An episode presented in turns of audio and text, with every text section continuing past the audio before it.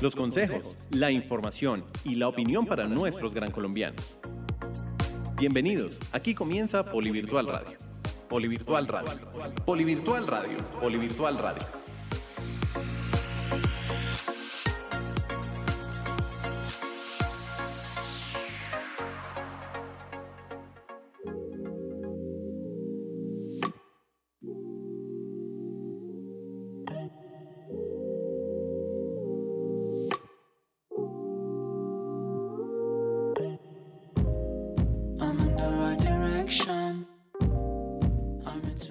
¿Qué tal a todos? Me encanta saludarlos nuevamente en un programa, en un nuevo programa de Polivirtual Radio. Quiero saludar en estos momentos a nuestros estudiantes virtuales, a nuestros tutores, centros de servicio universitario y empresas que cada lunes, cada 15 días se conectan para escuchar la mejor información para nuestra comunidad eh, virtual. Bueno, antes de iniciar, les recuerdo que ustedes pueden seguir enviando sus mensajes de voz, sus saludos al WhatsApp 317-415-0064, 317-415-0064. Y además recordarles que también nos encuentran en las plataformas como Spotify, Deezer y Apple Podcast para que sigan ahí conectados con la mejor información para toda nuestra comunidad virtual. Entonces, eh, hoy tenemos un tema bien interesante y les cuento que el pasado 29 de febrero se celebró el Día Mundial de las Enfermedades Raras que nació en el año 2008 y que busca año tras año generar conciencia acerca de este tipo de enfermedades de las cuales se conoce muy poco y que afectan a un porcentaje pequeño de la población mundial. Les voy a leer lo que dice la Organización Europea para las Enfermedades Raras Eurordis. La mayoría de las enfermedades raras son genéticas y están presentes en toda la vida de una persona, incluso si los síntomas no aparecen inmediatamente. En Europa, por ejemplo, se considera que una enfermedad o desorden es raro cuando afecta a uno de cada 2.000 ciudadanos. Estas enfermedades además se caracterizan por una diversidad amplia de desórdenes y síntomas que varían no solo según la enfermedad, sino también según el paciente que sufre la misma enfermedad. Unos síntomas relativamente comunes pueden ocultar enfermedades raras subyacentes, lo que conduce a un diagnóstico erróneo. Bueno, y para hablar del tema les tengo un gran invitado que es estudiante de último semestre de comunicación social de modalidad virtual. Ya ha publicado dos artículos en el medio digital Las dos orillas relacionados con las enfermedades raras y además padece Pompe, una, de, una más de la lista de estas llamadas enfermedades raras o huérfanas. Oscar Fernando, bienvenido a los micrófonos de Polivirtual Radio. Muy buenos días, Andrés. ¿Cómo están? Bien, muchísimas gracias por aceptar nuestra invitación eh, y por querernos hablar del, del tema. Muchas gracias a ustedes y gracias por esta invitación para que toda la comunidad académica conozca sobre las enfermedades huérfanas. Así es, bueno, y en la mesa de trabajo también nos acompaña nuestro médico de cabecera del Poli, el doctor Jacobo Méndez, quien nos va a apoyar con todo el tema y todo lo que debemos saber de esta enfermedad. Y bueno, eh, doctor, entremos en materia y expliquemos, por favor, qué son las enfermedades huérfanas y más específicamente, qué es la enfermedad de Pompe. Bueno, eh, primero que todo saludarlos. La enfermedad de Pompe es una de las enfermedades que incluyen dentro de las enfermedades raras, ¿sí? Para hablar un poco más de las enfermedades huérfanas, entonces son unas enfermedades poco frecuentes, eh, afectan a muy pocas personas, se dice que una de cada 5.000 personas, lo que nos decías hace poco, son genéticas, poco frecuentes y eh, se caracterizan también eh, porque son de difícil diagnóstico. dentro de esas tenemos la enfermedad de Pompe, que es una enfermedad que afecta eh, muy pocas personas, se dice que aproximadamente una de cada 300 mil personas, aunque pues las cifras varían. Se caracteriza porque hay una normalidad en una enzima que se llama alfa glucosidasa ácida, la cual es encargada en el metabolismo del glucógeno. ¿Qué va a pasar en este caso? Se va a acumular el glucógeno en las fibras musculares y esto pues va a afectar distintas órganos del cuerpo. ¿Por qué es tan difícil eh, diagnosticar una enfermedad rara o huérfana, doctor? Eh, bueno, primero que todo, porque al no ser muy comunes, eh, muy pocos médicos vemos estas enfermedades, entonces las podemos confundir con otras enfermedades. Bueno, eh, Oscar Fernando, mm, yo quisiera preguntarte, ¿qué significa para ti vivir con esta enfermedad? Bueno, Andrés, cuando se diagnostican una enfermedad huérfana, pues a veces no nos damos cuenta y no valoramos las cosas que tenemos hasta que, la, hasta que nos pasa este tipo de casos. Para mí es un aprendizaje constante, eh, es aprender sobre la enfermedad, es seguir con el, con el proyecto de vida, teniendo en cuenta obviamente que no tiene unas limitaciones, pero que eso no te va a impedir lograrlas. Y pues sí, obviamente te va a costar un poco más que los demás, pero pues es aprender a, a, llevar la enfermedad y que pues en ese momento todavía no hay cura, entonces eh, seguir con todo el proceso médico y seguir tu vida, seguir tu camino. Bueno, tú indicabas en el artículo que publicaste en las dos orillas, eh, entre 500 mil personas le da a una. ¿Cómo se llevó a cabo este proceso hasta dar un diagnóstico oficial de esta enfermedad? Bueno, pues el proceso de diagnóstico en una enfermedad huérfana puede tardarse entre un año a cinco o a diez. Hay personas que mueren sin saber que tienen la enfermedad. Y esto, como lo decía el médico, suele pasar porque hay poco conocimiento sobre esas patologías en el área médica. Y pues puede pasar por uno, por muchos especialistas hasta, hasta llegar como tal a uno, el cual te pueden dar las pruebas necesarias que piense que puede ser una enfermedad huérfana. Pasas a veces por muchos diagnósticos equivocados antes de llegar al que la que realmente esta enfermedad. Entonces es un proceso bastante complejo, ¿no? ¿Cuáles son esos síntomas que, que puede presentar una persona que, que, tiene una enfermedad huérfana, doctor, y en este caso Pompe? Eh, bueno, principalmente en la enfermedad de Pompe, los pacientes inician a presentar debilidades musculares. Eh, tiene pues eh, diversas formas de aparición, a veces puede aparecer en infancia, o puede tener una aparición tardía. Entonces, de acuerdo a esto, pues va a presentar los síntomas normalmente que, como lo decía antes, se caracterizan por debilidad muscular, va a haber afectaciones también de la parte respiratoria, ¿sí? pueden tener problemas para dormir como apnea del sueño, pueden tener problemas cardíacos también porque también se afecta el músculo cardíaco. Entonces, eh, los principales síntomas son, son estos. Eh, normalmente cuando la aparición es tardía, va a haber como cansancio, ¿sí? Entonces hasta de pronto lo, lo podemos sospechar en la persona porque inicia a padecer de cansancios. Doctor, una pregunta, o sea que esto quiere decir que la enfermedad puede aparecer a cualquier edad? Eh, sí, pero entonces se puede presentar en la infancia, por ejemplo a los seis meses, como también se puede presentar en la adolescencia, ya siendo adultos también se puede presentar. Oscar Fernando, yo quisiera preguntarte ¿Cómo fue el proceso de aceptación frente a esta enfermedad? Cuando ya te diagnostican, ¿cómo lo, cómo lo afrontas?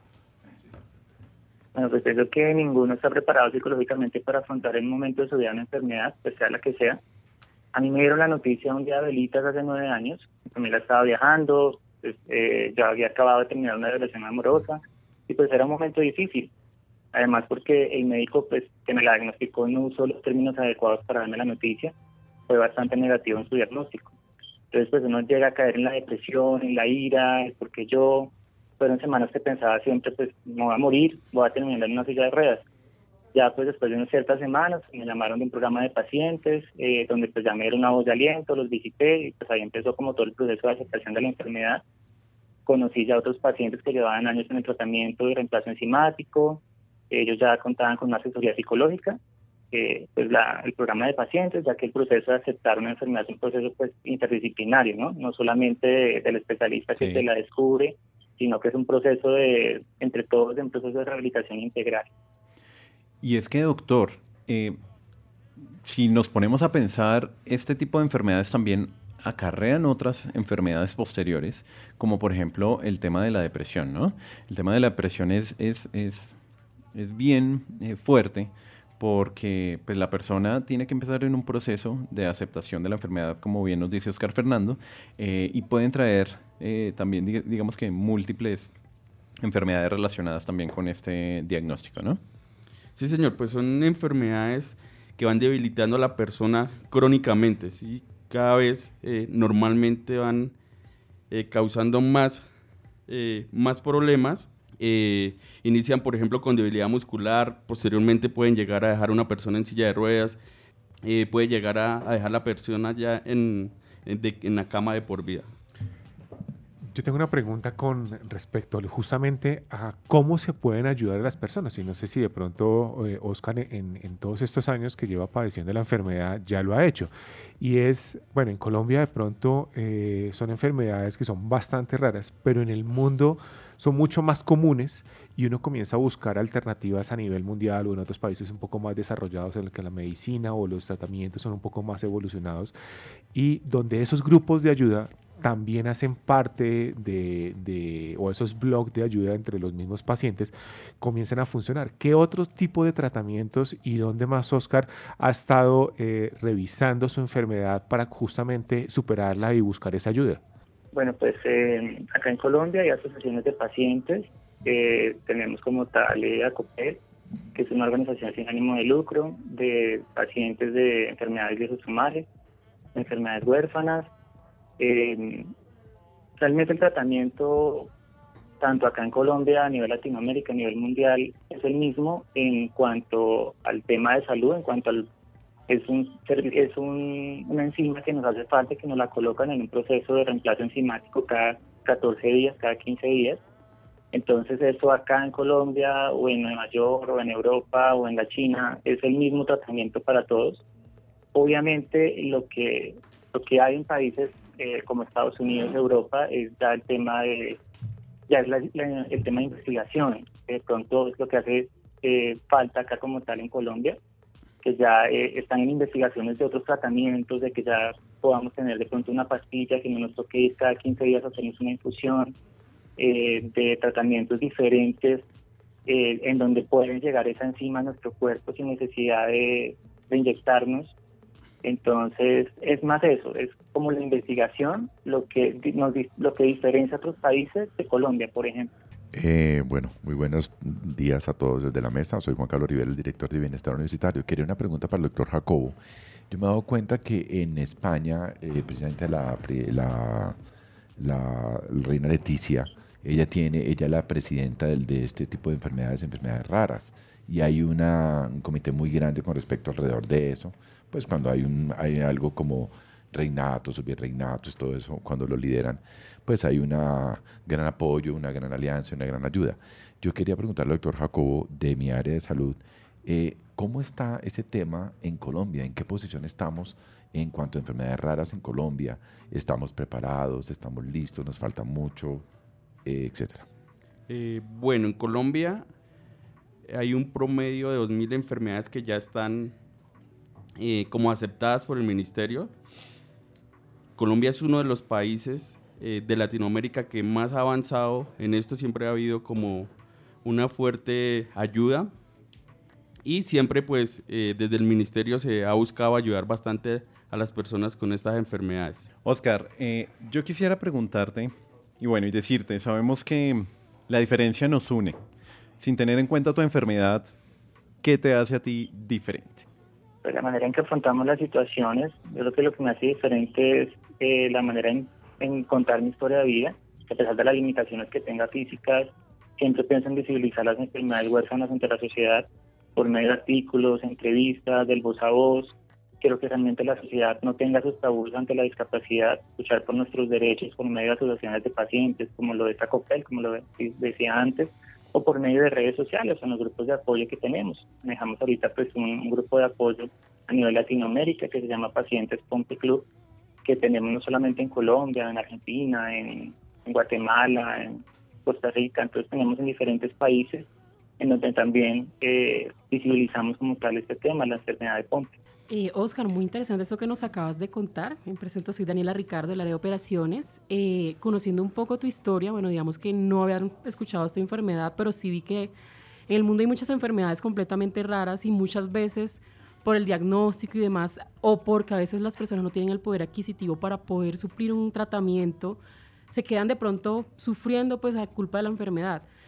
¿Qué manera hay de pronto en que podamos apoyar a personas de pronto con alguna enfermedad como la que tú tienes o enfermedades raras acá en Colombia para que podamos también como que aportar nuestro granito de arena y las personas que nos están escuchando conozcan acerca de esto? Pues eh, lo primero es conocer más acerca de, las enfermedades eh, huérfanas. Eh, pues obviamente esta entrevista es para eso, para abrir las puertas, para que conozcan sobre ellas para que se puedan informar. Eh, tenemos en, un grupo de Facebook que se llama Pacientes Pompe Club, lo pueden encontrar así. Ahí como tal eh, nos pueden escribir si de pronto conocen amigos, eh, familiares, no solamente acá en Colombia, sino pues, en Latinoamérica, que de pronto tengan algunos síntomas, que de pronto ningún médico haya dado con, pues entre comillas, con el chiste, que es lo que tiene. Eh, pues que nos puedan consultar. Eh, tenemos ahí dentro del grupo eh, fisioterapeutas, tenemos médicos genetistas, tenemos nutricionistas que también nos pueden colaborar para que dentro de donde ustedes se encuentren tengan la posibilidad como tal de poder tener un diagnóstico acertado y no andar de, de cita en cita esperando que tengan como tal un diagnóstico, sino que puedan de pronto ir un poco más informados y que les puedan como tal de dar esa, esas pruebas de sangre eh, y esas pruebas moleculares para que puedan aceptar con la enfermedad que es. Así es, así es, Oscar Fernando. Y bueno, antes de continuar con nuestra entrevista, yo quiero recordarles nuevamente que ustedes pueden seguir enviando sus saludos y mensajes de voz al WhatsApp 317-415-0064. Recuerden, 317-415-0064. Oscar, una pregunta, eh, y esto es un poco con respecto a la familia, porque muchas enfermedades eh, pues las padece la persona, pero se vuelven también de, la familia. ¿Cómo ha sido eh, esa aceptación también para ellos? Porque pues desde luego lo vemos desde, desde tú que, la, tú que la padeces la enfermedad, pero cómo la familia también se ve involucrada en este proceso y cómo te ayuda y cómo también estos grupos de ayuda los pueden ayudar también a ellos. Bueno, pienso que mm, la familia, los amigos, el entorno social es muy importante para llevar sea esta enfermedad o cualquiera. Es creo que lo primordial. Eh, pienso que los cuidadores, que es la familia, que se vuelve la familia, eh, son los que más conocen de la enfermedad y son los que más eh, pues deben saber acerca de los tratamientos. Em, son un apoyo 100%, o sea, ellos son los que los que lidian con las citas médicas, con los tienen que consultar con los médicos, son los que más conocen sobre la enfermedad. Ellos son los que los que realmente están con uno en las buenas y en las malas, ¿no? O sea, la familia como tal se vuelve un apoyo 100% importante en este en este tipo de procesos médicos. Bueno, Oscar, sabemos que estás próximo a graduarte. Yo quisiera preguntarte, ¿tu enfermedad ha limitado en algún momento tu proceso académico? No, en ningún momento, en ningún momento Andrés eh, pues lo ha limitado. Eh, pues siempre pues, el, el tema de la, de la, de la universidad siendo virtual, de la virtualidad, realmente se adapta como a, mi estilo de vida, a lo que, lo que quiero que es ser comunicador social, eh, influir en, ante las demás personas. Entonces, eh, siento que, que esto, el poli me ha ayudado a eso, a poder cumplir uno de mis sueños que ser comunicador social, que ser profesional. Entonces, no, en el momento no me he limitado para nada. Oscar, eh, te quería preguntar. Eh, yo creo que la modalidad te ha servido muchísimo y lo, lo refuerzo mucho porque condiciones como la tuya en diferentes eh, instancias, pues en este momento estamos hablando del tema tuyo, donde primero que todo, primero aplaudo tu valor, aplaudo el estar aquí en, la, en, este encuentro maravilloso que hace eh, nuestro compañero, pero también aplaudo muchísimo de que, de que sí se puede. Hay personas que no tenemos absolutamente este tipo de enfermedades ni nada de eso y se puede salir adelante y el Politécnico forma parte de esa inclusión con respecto a estudiantes que tienen discapacidad, porque eh, cuando otorgamos el tema de otorgamiento de becas, hacemos el otorgamiento de becas, vamos a estudiantes, por ejemplo, de conflicto armado que no tienen sus extremidades superiores y se gradúan de la universidad, pueden tener el, acceso al estudio. Me parece que es importante reforzarlo y ante todo quiero felicitar, quiero felicitarte eh, de parte de Bienestar de toda la institución por ese empeño, porque eres una lección de vida para muchos que están aquí en el Politécnico, nos están oyendo a nivel Colombia, de que no hay un impedimento para estudiar. Sin embargo, tienes una enfermedad, como estamos hablando en este momento, pero una cosa es estar enfermo, otra cosa es sentirse enfermo e incapacitado. Tú no lo has hecho. Has salido adelante y antes que todo, pues te, felicito por parte de la institución por tu grado en marzo, en neurótica creo que te gradúas en marzo y entonces el aplauso, el aplauso es grandísimo de todo Colombia, se pone de pie ante esa maravilla de grado, porque pues no hay un impedimento. Hay personas que estamos completamente bien y nos quejamos y que por qué y que la plataforma, no, no, tú no te has quejado y creo que aparte de estar aquí en este programa, me voy muy orgulloso de iniciar la semana, de haber estado hablando contigo, Oscar, y que toda la comunidad poli te estoy viendo y también se sienta feliz de, de que eres un ejemplo de vida para muchos. Muchas gracias. Bueno, Oscar, ¿cómo llega el poli a tu vida y qué significa la virtualidad para ti? Bueno, pues el poli llega a mi vida cuando en los inicios de la enfermedad pues estaba estudiando en tecnología presencial y pues me tocaba subir cinco pisos todos los días, cuatro veces en la jornada, entonces terminaba exhausto y adicional el tema de la movilidad era un poco complicado, entonces decidí parar un momento, eh, darme ese tiempo hasta saber qué era lo que tenía, cuál era mi diagnóstico, ya cuando lo tuve, eh, pues necesitaba, o sea, siempre he querido, siempre he tenido la pasión de estudiar. Es una amiga de trabajo, pues Magali, que también estudia en el Polipsicología, pues me habló de la universidad, de los beneficios de la virtualidad, lo pensé en un principio porque pues antes había intentado entrar en la universidad pues, donde también era virtual, pero tocaba ir a presentar exámenes y en los teníamos que ir.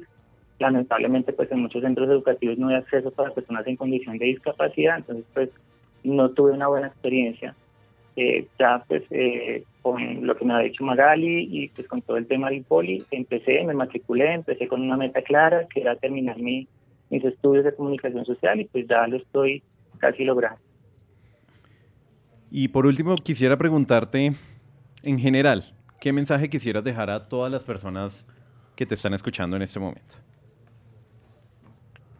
Bueno, pues como les, decía anteriormente, abrir las puertas a que conozcan sobre este tipo de enfermedades, esas patologías, enfermedades poco frecuentes, que si de pronto saben o conocen de algún familiar que tenga síntomas, algún amigo, algún conocido, que tengan la posibilidad de ayudarlos y de remitirlos a nuestras redes de apoyo, a las organizaciones de pacientes que tenemos, pues no solamente acá en Colombia, sino en el mundo, al personal médico, pues invitarlos a que no les den miedo diagnosticar estas patologías por ser de alto costo. Hay pocas enfermedades huérfanas que tienen medicamentos y esto para el paciente le sirve para mejorar su calidad de vida. Eh, también a que tengamos inclusión en todos los aspectos, que la discapacidad también está en las mentes de las personas que no se dan cuenta de la capacidad que tiene el otro. Entonces, que realmente luchen por sus sueños, que nunca pierdan el ancla de sus vidas, que todo se puede. Así es, todo se puede. Ese, es el, ese es el, mensaje que nos deja, ¿no, Juanito? Porque eh, la idea es luchar, independientemente de las, de las circunstancias que tengamos en, en la vida. Y que podamos lograr esos sueños, como dice Oscar Fernando. Bueno, y tenemos una, una sorpresa, Oscar, eh, porque la gerente de desarrollo virtual de la institución quiso dejarte un mensaje y lo vamos a pasar en estos momentos para que lo puedas oír.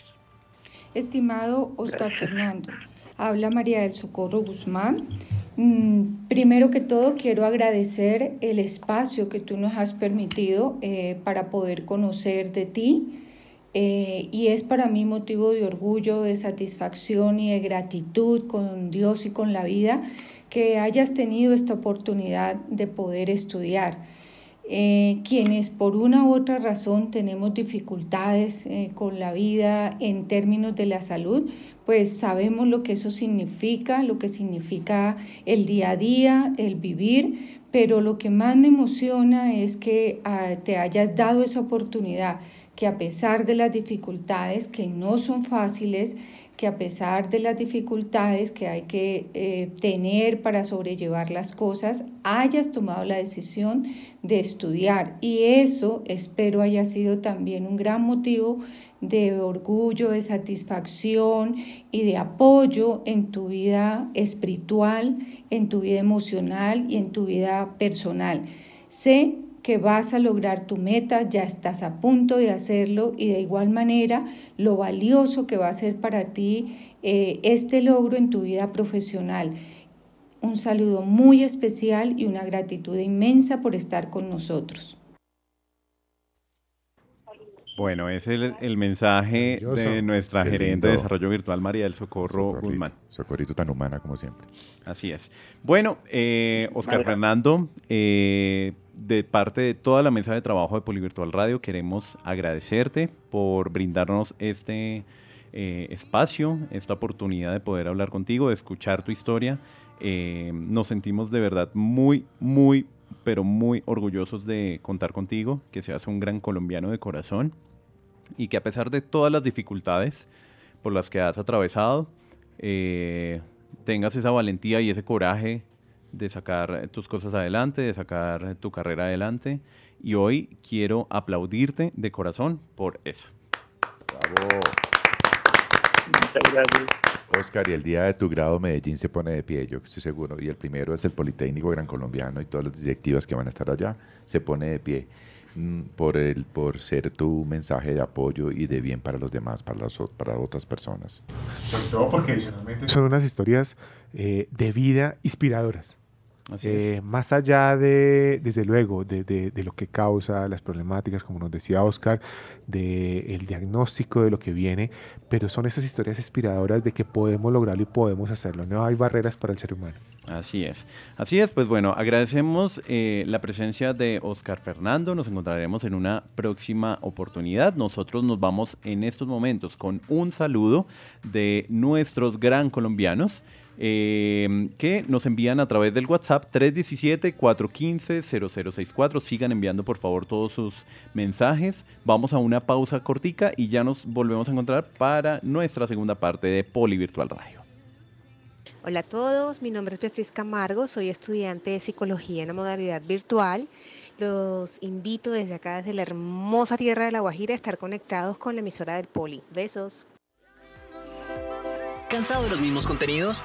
Escucha Poliradio, emisora por internet del Politécnico Gran Colombiano.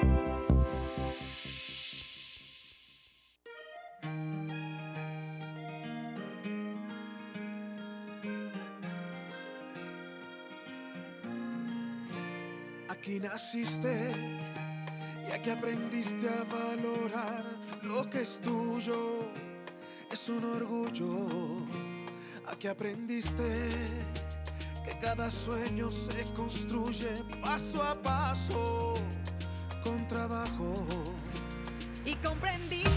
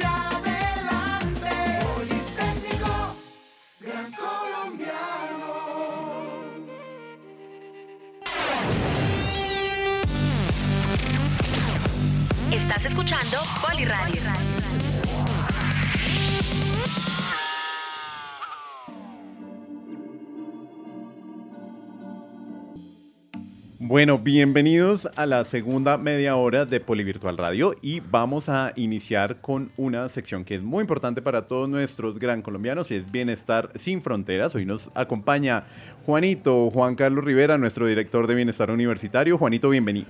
Gracias a todos, gracias a ti, a todo el equipo de la mesa de trabajo. Y bueno, esta es una invitación. Recuerden, bien una, en la plataforma hay un, vide- hay un mensaje, un video que hicimos con Bienestar Sin Fronteras con Lina Vanessa, donde qué significa para ustedes ser un gran colombiano.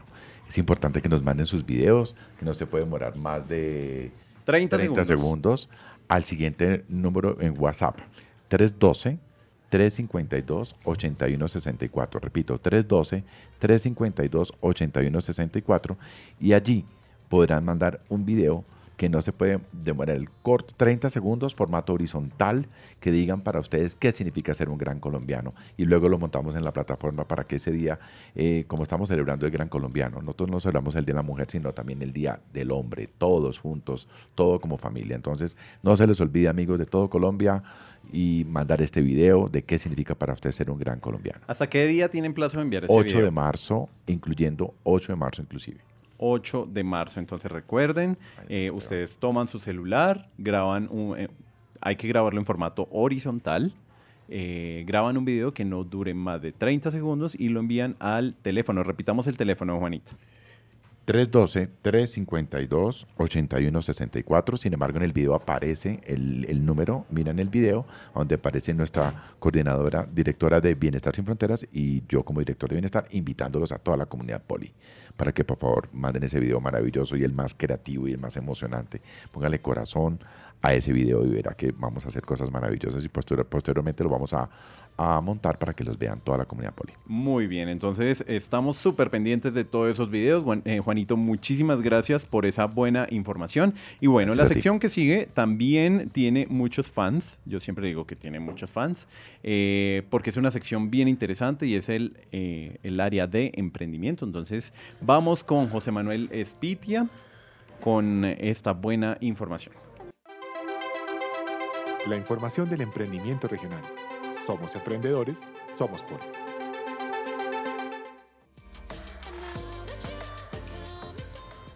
Bueno, José Manuel, bienvenido. ¿Y de qué vamos a hablar hoy? Pues mira que estamos escuchando a, a Oscar Fernando y mirando qué emprendimientos habían también para enfermedades raras y encontré una cantidad de aplicaciones que pueden llegar a funcionar muy bien para diferentes, inclusive para ayudas para el doctor Jacobo, que siempre nos acompaña aquí en la mesa.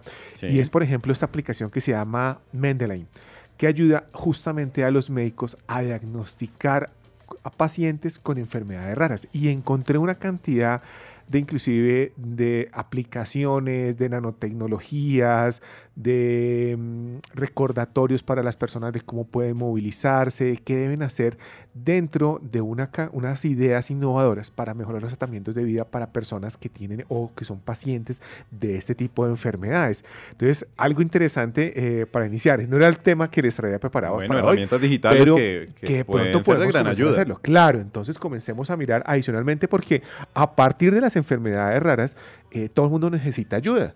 Y esto genera una serie también de emprendimientos para ayudar ya sea al paciente o a la familia que puede tenerlos. Y esto se ve muchísimo. Por ejemplo, eh, para pacientes o familiares con Alzheimer comienzan a ver los trackers de seguimiento, de recordatorios, de información para todos ellos, que es parte justamente de esa innovación. Esta mañana eh, me encontré con una noticia de emprendimiento y de innovación muy interesante. No sé si ustedes la vieron y es que ahora ya hay huevos fritos empacados al vacío. No lo había escuchado, pero Bueno, pues más al una de las empresas eh, más conocidas aquí en Bogotá, con su, eh, está organizada en la vía entre Cajicá y Zipaquirá, pues comenzó a sacar huevos fritos empacados al vacío. Y esto ha generado en Twitter una cantidad de cosas, porque cómo puede ser posible que una persona no pueda fritar un huevo, Eh, todo lo malo que pueda desarrollar. Pero pues hay que ver que también la vida ha cambiado y cómo cosas sencillas como esta también ayudan. Eh, no sé si yo me comería un huevo de estos, pues eh, es una buena marca, creería que ellos siempre se han distinguido por la calidad y todo, pero pues uno no sabe, uno creería que lo mejor es su huevito fresquito, recién frito. Yo lo prefiero así. Desde luego. Pero hay personas que estamos en un ritmo de vida diferente donde se pueden hacer. Me acuerdo muchísimo cuando como se comenzó a exportar tamales congelados, empacados al vacío y también Y lechona enlatados. ¿sí? Todo lo que generó eso. Pero esto es parte justamente de esa innovación que se viene dando y cómo con cosas sencillas uno puede realmente desarrollar innovación. Pero el principal tema para hoy, que nos han escrito también muchísimo, es, bueno, ¿qué hago yo? Tengo ya mi empresa, tengo ya mi idea más bien, pero quiero hacer la formalización. Estoy eh, trabajando desde la informalidad. Eh, es claro que tenemos que dejar para todos muy importante hacer la claridad en lo que es la ilegalidad y la informalidad. Hay negocios que son ilegales en Colombia, no sé, el tráfico de órganos, eh, personas, eh, la droga, todo este tipo de Sí. cosas. Y otra cosa es estar en la informalidad, donde tenemos una idea que es legal, pero que no se ha registrado. Y a esas son las que vamos a, tratar de llevarlas.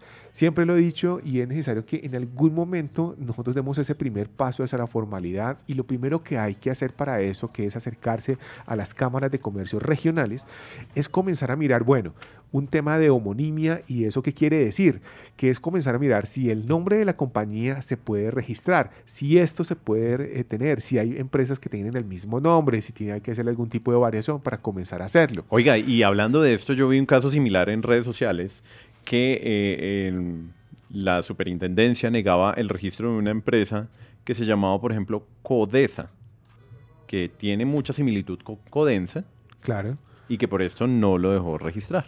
Claro, inclusive hace unos años se- hubo un caso muy interesante con Nike, porque eh, se traían los productos de los de las zapatillas Nike, pero aquí en Colombia hay una empresa que genera tractores y elevadores para camiones eh, de la Sí. misma marca.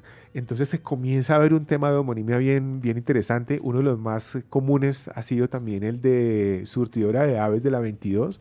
Entonces a partir de eso le han cambiado surtidora de aves, resistidora de la 22, 23, 24, eh, la brasa roja, la chispa roja, la chispita roja, el brazón rojo y todo lo que genera a partir de eso.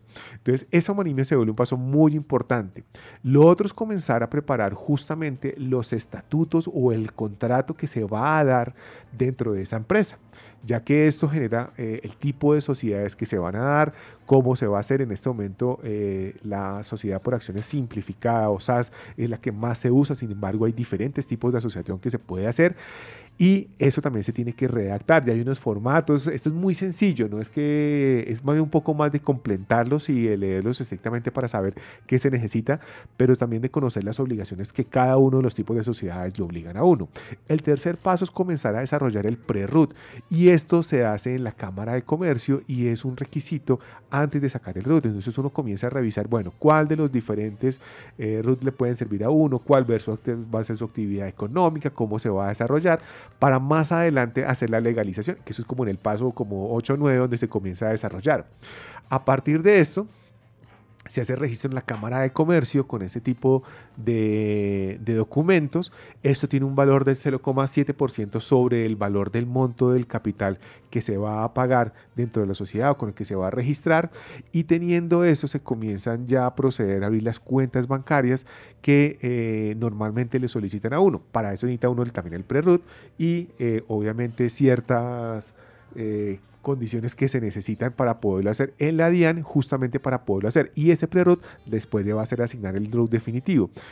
Teniendo eso, ya uno viene con el certificado bancario, ya uno puede tramitar todo el tema de la DIAN, eh, llevar su root definitivo. Esto lo van a hacer adicionalmente en compañía de las cámaras de comercio. Esto parece un poco complicado, oiga, tengo que hacer una cantidad de cosas.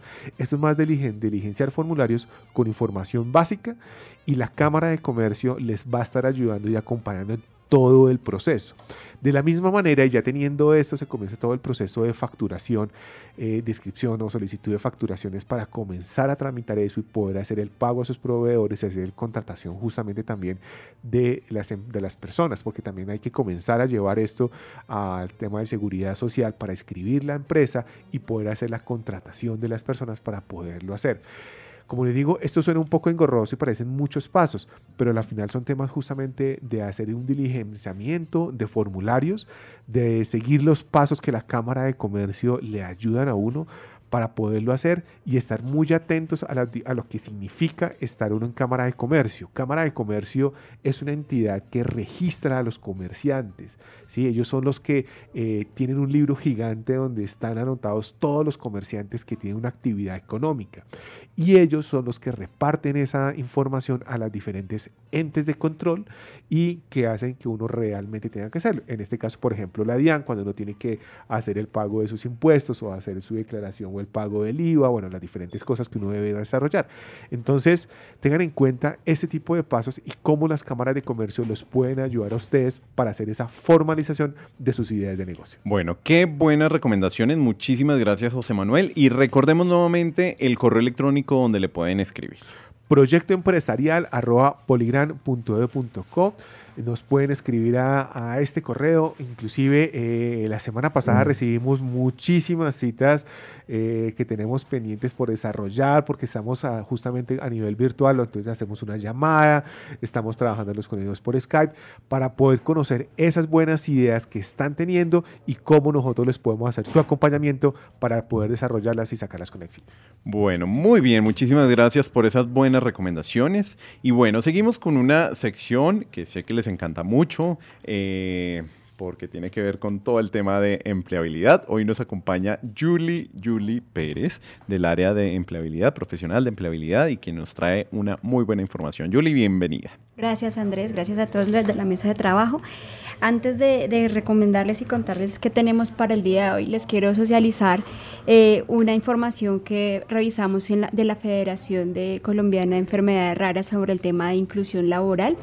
Eh, ellos están trabajando ahorita en unas propuestas para poner en práctica frente a las personas que cuentan con algún tipo de enfermedad rara, donde eh, socializan y concientizan a las organizaciones. em, poder hacer este tipo de inclusión manejando una flexibilidad laboral, adaptando las condiciones de trabajo, eh, teniendo en cuenta pues varias ubica la ubicación de puestos que es tan importante para que puedan hacer en el caso de que sea una función eh, presencial, ¿sí? Pero adicional a eso también trabajan de la mano con el Ministerio de Trabajo para poder em, tener algún tipo de apoyo, porque los empleadores no lo pueden hacer solo con los recursos que tienen desde la organización, sino también apoyándose y apalancándose por el parte del ministerio, si en el caso de que su organización tenga algún tipo de eh, personal con algún tipo de enfermedad rara. ¿m? Y obviamente también manejando mecanismos de conciliación entre la familia, entre los acompañantes, que era lo que mencionaba también Oscar dentro de su eh, entrevista, que nos contaba que ha sido muy importante para él este tipo de acompañamiento. O sea, ¿qué posibilidades laborales sí hay? Sí hay, sí, así es. Eh, de hecho, en- mencionaban también que el 50% de las personas de, eh, de una encuesta que realizaron de acuerdo al observatorio eh, sobre enfermedades raras, mencionaban que sí hay, la persona tiene la disposición, pero el 50% menciona que tiene miedo a veces de postularse porque puede encontrar ese tipo de limitaciones en, de las organizaciones. Porque tienen miedo a sentirse rechazados de alguna manera. Exactamente, pero pues sí pueden hacerlo y pues está trabajando desde el ministerio y pues desde la federación para que pueda ser un hecho. También les quería contar una super noticia y es que en, el, en este mes, del 24 al 30 de marzo, vamos a tener eh, nuestra feria laboral virtual. Es una feria que realizamos eh, en su quinta la quinta versión, la realizamos una vez en el año de manera virtual. Vamos a tener aproximadamente la participación de 100 empresas con diferentes vacantes del sector, e- de diferentes sectores económicos. La idea es que estén súper pendientes en el campus virtual, en las redes sociales, en la página web, en sus correos electrónicos institucionales, donde les va a estar llegando la invitación de cómo registrarse, cuándo participar, cómo deben ingresar y pues puedan aplicar a las diferentes ofertas que tenemos a nivel Colombia co- de esas empresas que están participando duran- durante la feria, Repitamos nuevamente las fechas, Julie. del 24 al 30 de marzo. 24 al 30 de marzo. Entonces ya saben, tienen que estar muy pendientes a través del campus virtual, la página web del Poli y las redes sociales para que puedan inscribirse y puedan participar en esta importante feria. Recordemos que son más de 100 empresas que van a estar participando con todas sus ofertas laborales. Así es, Andrés. Bueno, ¿tienes algo más que contarnos? Sí, pues para que tengan también en cuenta que para participar tienen que tener un muy buen perfil, una muy buena hoja de vida. Entonces les recuerdo que desde el Centro de Orientación Laboral hacemos este tipo de orientaciones para que puedan hacer la solicitud al correo empleabilidad@poligram.edu.co. Bueno, ya saben entonces, para poder aplicar hay que tener una muy buena hoja de vida preparada y recuerden que el Poli no los deja solos en este sentido, pueden pedir su asesoría a través del correo empleabilidad@poligram.edu.co. Así es, Andrés. Muchas gracias. Bueno, a ti muchas gracias Julie por esa buena información. Nos vamos con otra de las secciones preferidas por nuestros gran colombianos porque tenemos muy buena información del área de operaciones. Entonces vamos y en un momento ya comenzamos con Daniela Ricardo. Mantente al día con todos los procesos que son importantes para tu desarrollo como estudiante virtual.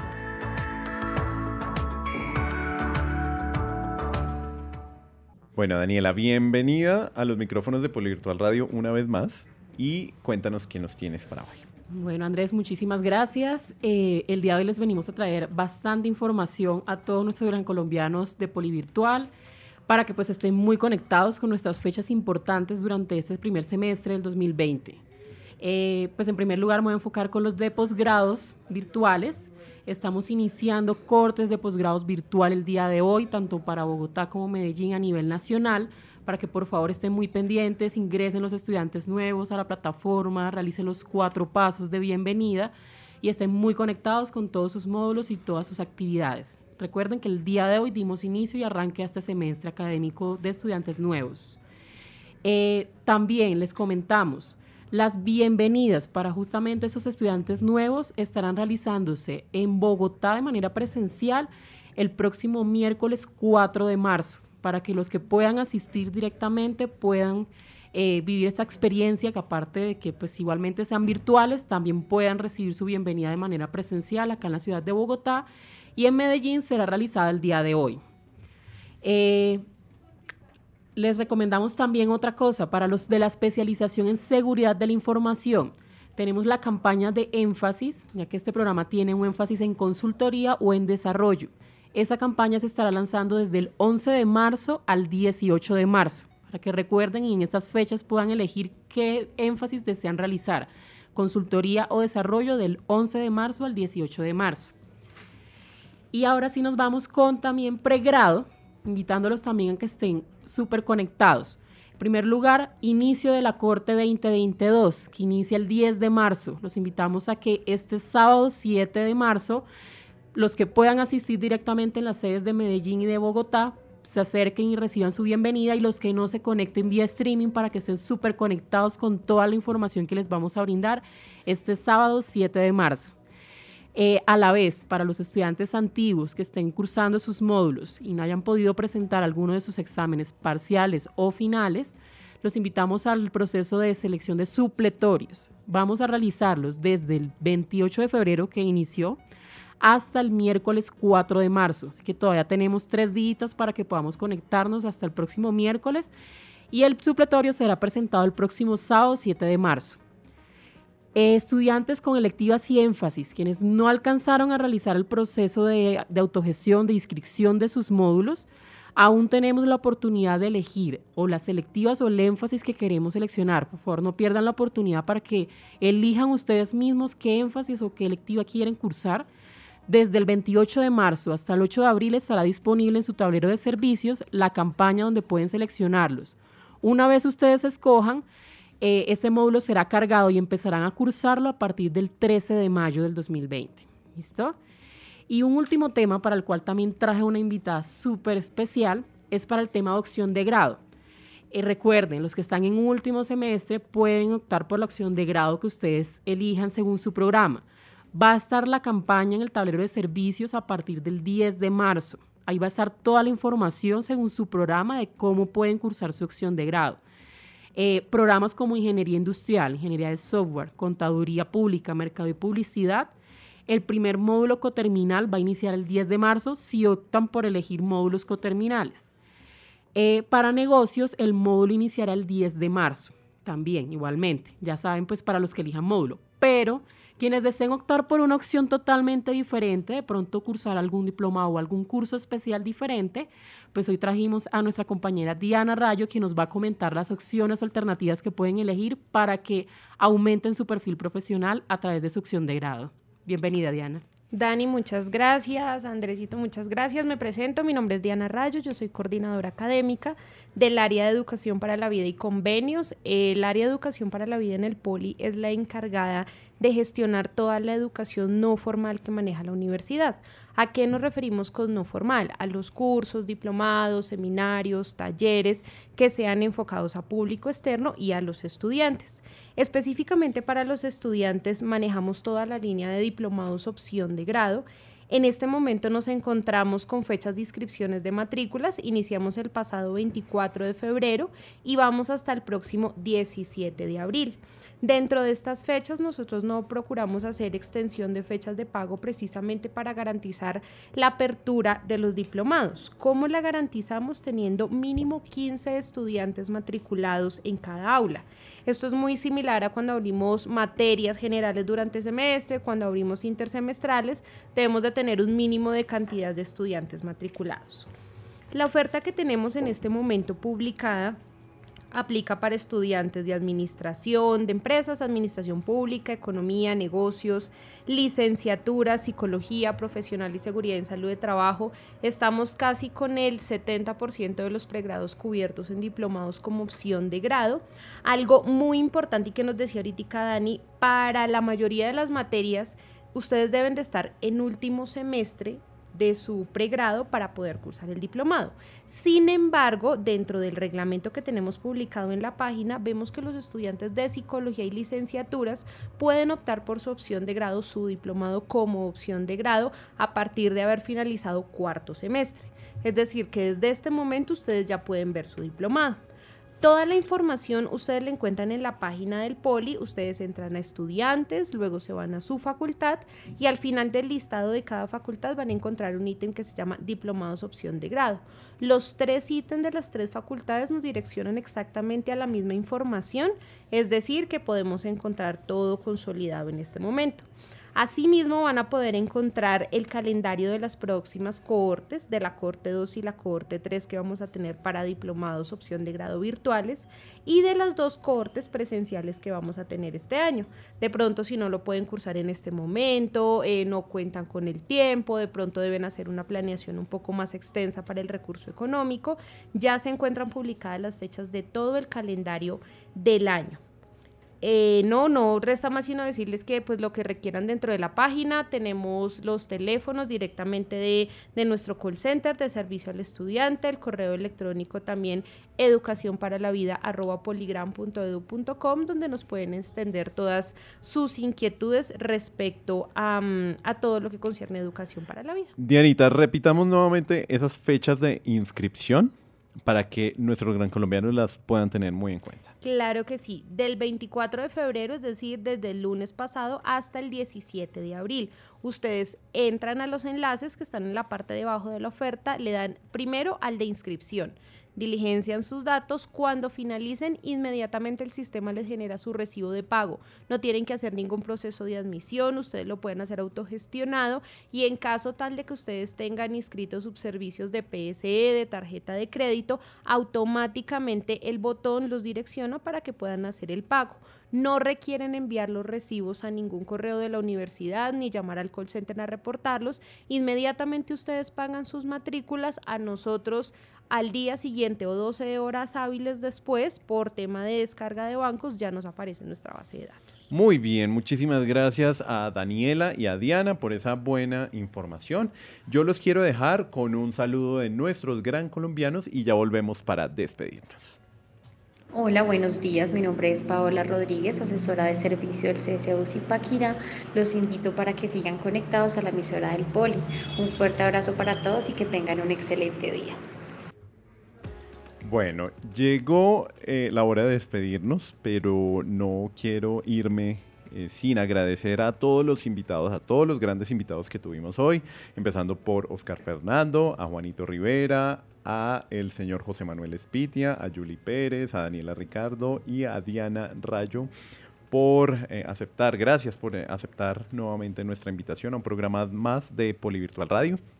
Quiero recordarles también que ustedes van a poder seguir enviando sus mensajes de voz y sus saludos al WhatsApp 317-415-0064. Recuerden que también nos pueden escuchar a través de Spotify, Deezer y Apple Podcast. Nos buscan como Polivirtual Radio y allí tienen acceso a todos los programas. Muchísimas gracias a todos y nos volvemos a encontrar el próximo lunes, lunes cada 15 días. Recuerden, pueden escuchar a través del campus virtual en la dirección campusvirtual.poligram.edu.co. Un abrazo gigante para todos.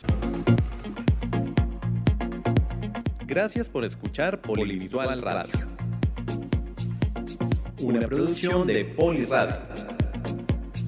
Emisora por internet del Politécnico Gran Colombiano.